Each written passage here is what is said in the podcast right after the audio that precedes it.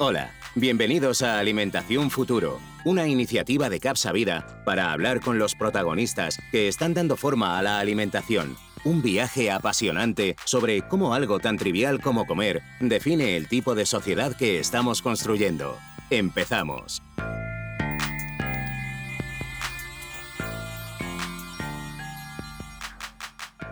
Nuestra misión es desarrollar nuevas tecnologías y productos bioterapéuticos que brinden soluciones innovadoras para el cuidado de la salud, aprovechando el tesoro que nos ofrece el conocimiento sobre la microbiota humana. En estos términos se expresa nuestra compañía invitada de hoy, Microbiable Therapeutics. Para profundizar un poquito más en su actividad, contamos hoy con su CEO, el doctor Claudio Hidalgo. Claudio, ¿cómo estás? Muy buenos días. Buenos días, Rubén, ¿qué tal? Muchas gracias por estar con nosotros hoy. Pues nada, Claudio, mm, te quería preguntar, ¿no? ¿Dónde y cuándo empezó a tomar forma el proyecto Microbiable? Porque, por desgracia, yo diría que es algo singular en España, en el sentido de que se ha buscado transferir al mercado el conocimiento desde la investigación, tomando forma nada más y nada menos que de una startup. ¿Cuáles han sido, Claudio, desde tu punto de vista, las palancas de decisión que han llevado a este camino? Eh, Es, Rubén. Eh, no, es algo muy habitual, aunque cada día se apuesta más por la transferencia de tecnología. No, no son muchas las startups o spin que se crean a día de hoy en España. ¿no? En mi caso, yo, yo realicé el doctorado en el IPLA, el Instituto de Productos Lácteos de Asturias, es un centro del CSIC, allá por 2014-2015, cuando terminaba, en el campo de los probióticos, la microbiota y la salud humana. ¿vale? Y entonces fue entonces ya terminando el doctorado en, cuando en, 2016, junto con otros investigadores del, del, IPLA y una persona de desarrollo de negocio, pues decidimos em, que era hora de, constituir microviable o microbiable therapeutics en inglés por, por la necesidad en ese momento de llevar al mercado ciertos productos que no existían que permitirían pues, un mejor, eh, un correcto manipulación y trabajo a nivel de la microbiota humana. Entonces, bueno, por, por nuestra parte y, por mi parte, no siempre hubo eh, eh, un gran interés, eh, ya no solo necesidad, sino interés también de llevar al mercado, pues en forma de productos y servicios, todo el, conocimiento generado para que, para que el ciudadano de a pie y la propia sociedad se pudiera beneficiar de los desarrollos científicos más actuales que se estaban llevando a cabo. Y para mí, pues realmente era importante, ¿no? Y quizá esto ya es un punto más, más emocional, y es que junto con un equipo de personas, como eran otros investigadores, en el equipo eh, promotor inicial de la empresa, pues, pues poder llegar a crear una entidad o una empresa que desde Asturias pusiera en valor y exprimiera todo ese desarrollo y ese conocimiento científico para llevarlo al mercado a competir a nivel internacional. ¿no? Éramos muy conscientes de que Microviable se creaba en Asturias y tendría su base en Asturias para todos los desarrollos, pero el acceso y, la competición iba a ser a nivel internacional. Y, creo que es importante que Microbiome se haya creado y se mantenga en Asturias, no solo por la parte de crear el empleo local, sino porque, porque hay mucho valor en todo el conocimiento que se desarrolla y tenemos muchas cosas a favor y realmente nada que envidiar a, otras eh, regiones o a otros países. ¿no? Y, parece que a veces lo de fuera siempre nos parece mejor, pero, pero bueno, yo creo que no tenemos nada que envidiar y, lo digo con todo el conocimiento después de haber estado cuatro años trabajando en Estados Unidos. Claro. Entonces. Sí, sí, claro. nada, nada más. decía que, que intentáis llevar nada más, mm, nada más y nada menos que al mercado algo tan en auge como es el conocimiento sobre la microbiota. Y cómo en base a ese conocimiento podemos, pues ni más ni menos, que encontrar vías para mejorar nuestra vida, nuestra, nuestra calidad de vida. Entonces, te quería preguntar, Claudio, ¿cuáles son los fundamentos de este enfoque microbiota salud?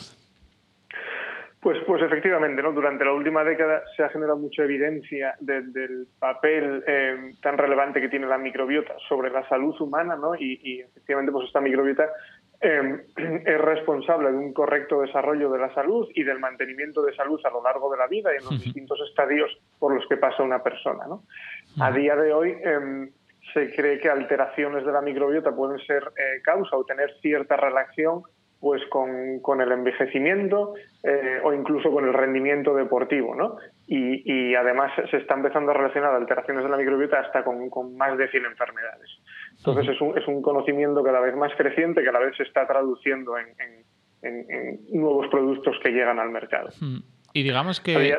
que, digamos que, eh, Claudio, que en este, en este campo, ¿no? En, concreto, eh, que se fija en una cosa muy específica, ¿no? Es cómo la nutrición, eh, cada vez mejor entendida, por así decirlo, en su relación con la microbiota, pues puede, puede de forma anticipada mejorar las condiciones de salud. Es decir, no estamos hablando de algo digamos, que reacciona a la falta de salud, sino que previene la falta de salud. Eh, entonces, me interesa mucho, Claudio, ese, ese enfoque en concreto, el foco en la nutrición. Sí, Sí, desde luego, ¿no? el, papel de la microbiota, como decíamos, eh, en el desarrollo y mantenimiento de la salud es, altamente relevante, más que nada porque em, la microbiota, que bueno, tenemos distintas, eh, eh, tanto en la piel como en el tracto genital o la microbiota intestinal, en este caso un poco enfocado en la intestinal por su conexión con la nutrición, ¿no? pues esa microbiota intestinal em, tiene un papel tan importante como producir compuestos esenciales que nuestro organismo no es capaz de producir. ¿no? Y gracias a la microbiota, pues gracias a la microbiota y a los componentes de la dieta, eh, eh, somos capaces de producir ciertas vitaminas producidas por las bacterias intestinales o la microbiota intestinal, producción de aminoácidos, incluso producción de neurotransmisores.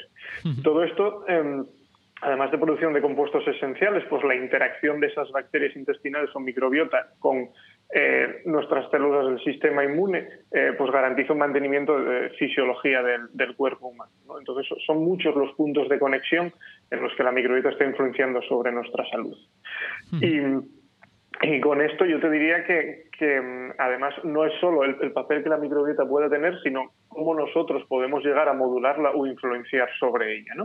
Entonces, desde, un poco, desde el punto de vista de nutrición, pues ha, habido un crecimiento exponencial en el mercado, con número de empresas que van surgiendo en el sector, algunas más enfocadas en el ámbito terapéutico o farmacéutico, ¿no? por la microbiota y enfermedad. No, me voy a meter ahí, pero también desde un punto de vista del sector eh, alimentario y del sector nutricional, por el importante papel que tiene la dieta, ya no solo sobre la salud, sino directamente sobre la microbiota. ¿no?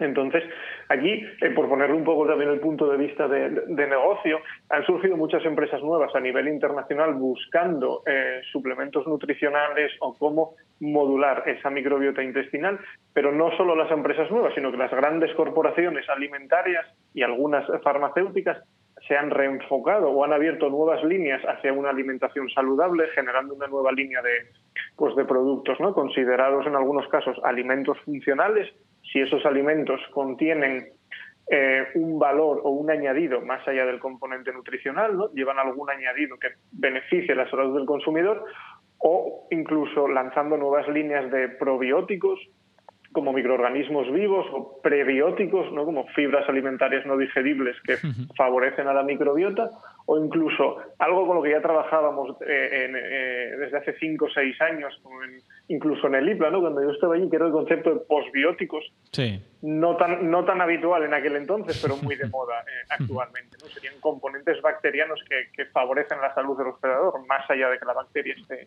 viva o no. Claro, y Claudio, escuchándote y, digamos poniéndome un poco en la cabeza de, de un consumidor barra paciente que nos esté escuchando, ¿no? Oye, eh, Claudio, ¿vamos a ser capaces de modular nuestra microbiota en base a una personalización de la dieta, pues a, través de alimentos y de nutracéuticos, por ejemplo, para nuestra casuística en particular? ¿Vamos a ser capaces de hacer eso? Esa creo que es una de las preguntas claves ¿no? en, todo esto, la nutrición personalizada, eh, alimentación funcional y probióticos. Creo que existe una evidencia clara a día de hoy de que la dieta y todo aquello que ingerimos es uno de los mayores moduladores de la microbiota intestinal. ¿no? De hecho, hay varios proyectos europeos, eh, algunos de ellos en Asturias, en marcha, trabajando en esta línea y por lo tanto el empleo de, suplementos nutricionales como los probióticos o alimentos funcionales van a tener un papel fundamental en la modulación de esa microbiota para potenciar ciertos, ciertos atributos, ya sea pues el de em, mejor tracto gastrointestinal o modulación del sistema inmune. Creo que en los últimos años se ha oído mucho acerca de nutrición personalizada y se está trabajando adecuadamente en esta línea. Yo diría que ahora mismo estamos en un paso intermedio, ¿no? que es lo que yo llamo la personalización a nivel de grupo poblacional. ¿no? y es que eh, pues no tiene los mismos requerimientos ni nutricionales, energéticos o, a nivel metabólico un adolescente que, una persona anciana, ¿no? o un deportista profesional que una persona sedentaria. Entonces creo que a nivel de grupo poblacional estamos muy cerca de entender el papel de la microbiota en la salud de ese grupo establecer esos patrones y entender cómo influye la microbiota en el estadio de salud. Y entendiendo eso, eh, seremos capaces de desarrollar esos productos personalizados quizás a nivel de grupo, como probióticos u otros alimentos em, o, componentes nutricionales em, para influir sobre la microbiota y sobre la salud. Desde luego que sí. Vale, y Claudio, si, si tenemos eso en la cabeza, ¿no? ¿Qué crees que se necesita a nivel de industria, regulación, concienciación de la sociedad, investigación, para que podamos ver como el auge definitivo, eh, que, busque ese beneficio para el paciente consumidor, dándole algo que creemos que es posible? Sí, pues, pues creo que hace falta todo, ¿no? Todo lo que, precisamente todo lo que has mencionado. Em, a nivel de consumidor, creo que el consumidor se ha ido concienciando en los últimos años de que la alimentación no es solo comer, sino que aquello que ingieres influye en tu estado de salud y en tu calidad de vida, ¿no? Y cada vez el consumidor va, va buscando más em, pues esos alimentos que le aportan un valor añadido y además pues un poco son respetuosos con el medio ambiente y unas buenas prácticas. ¿no? Creo que esta tendencia además en la que el consumidor busca eh, mejorar su calidad de vida con los alimentos se ha visto en el mercado de los probióticos, el cual ha crecido exponencialmente en los últimos años, valorado en, unos 46 mil millones de dólares en 2019 y que ha ido creciendo en los últimos años. Entonces, creo que el consumidor cada vez es más consciente de ello, de que la dieta, eh, la nutrición, aquello que ingiere y los suplementos nutricionales pueden tener una gran influencia sobre su calidad de vida, incluso sobre su envejecimiento, ¿no? Cómo va a ir evolucionando a lo largo de los años. A nivel, a nivel regulatorio, bueno, a nivel regulatorio el, organismo europeo, la Agencia de Seguridad Alimentaria Europea, siempre ha sido bastante restrictivo. Creo que, que mm, ha intentado controlar mucho lo que se podía marcar como probiótico, como alimento funcional o no. Hasta recientemente no se podría poner el marcado de probiótico en ciertos productos a día de hoy empieza a evolucionar un poquito más y quizá, quizá tenga que seguir evolucionando ¿no? para permitir el uso de más microorganismos beneficiosos como probióticos y no estar tan limitado como puede estar eh, actualmente. Y ya por último, a nivel de la industria, me preguntabas, pues la industria eh, quizá vaya un paso más adelantado ahora mismo que, que la parte regulatoria. ¿no? La industria ya se lleva trabajando unos años en nuevas formulaciones, que permitan efectivamente crear estos eh, alimentos funcionales o probióticos combinando distintas eh, bacterias o combinando probióticos y prebióticos manteniendo la funcionalidad del, producto. Y eh, la propia industria está tendiendo hacia esas nuevas líneas de productos saludables, incluso crear nuevos probióticos que contengan nuevas especies bacterianas con una gran relevancia en el mantenimiento de la salud del consumidor. Pues con todo esto, Claudio, hay una pregunta obvia. ¿Cuál es el papel de Microviable en este reto?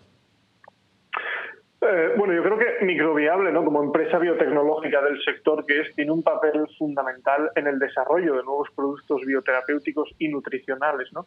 que siempre van a estar basados en el uso de, de microorganismos comensales aislados de personas sanas y para los cuales exista una evidencia científica demostrando su papel sobre la salud del consumidor. ¿no? Yo creo que es aquí donde, donde desde Microviable nos sentimos que tenemos un gran expertise, una gran capacidad para, para desarrollar esto, que de hecho ya lo estamos haciendo, y, ese es nuestro valor añadido, ¿no? la capacidad para aislar y caracterizar nuevas bacterias que puedan acabar constituyendo un nuevo probiótico para el sector de la alimentación o la nutrición, o incluso llevarlo un paso más allá hacia consorcios definidos de microorganismos con una aplicación ya más terapéutica en, enfermedad, pero siempre en todos los casos intentando mejorar la calidad de vida del consumidor. Pues Claudio, desde este humilde podcast, ¿no? Eh, daros la, enhorabuena eh, por el trabajo hecho hasta ahora que, esperamos que solo sea una pequeña parte de lo que consigáis hacer, porque obviamente, tanto para Asturias en particular como para la salud del consumidor en general, de la sociedad, pues será muy importante cada avance que, que deis. Por nuestra parte, daros las gracias por estar con nosotros y estamos pendientes de vuestros avances. Claudio, gracias. Muchas gracias, Rubén. y a vosotros, muchas gracias por, por estar aquí, por volver con nosotros en una nueva temporada y nos vemos en el siguiente podcast de Alimentación Futuro. Adiós.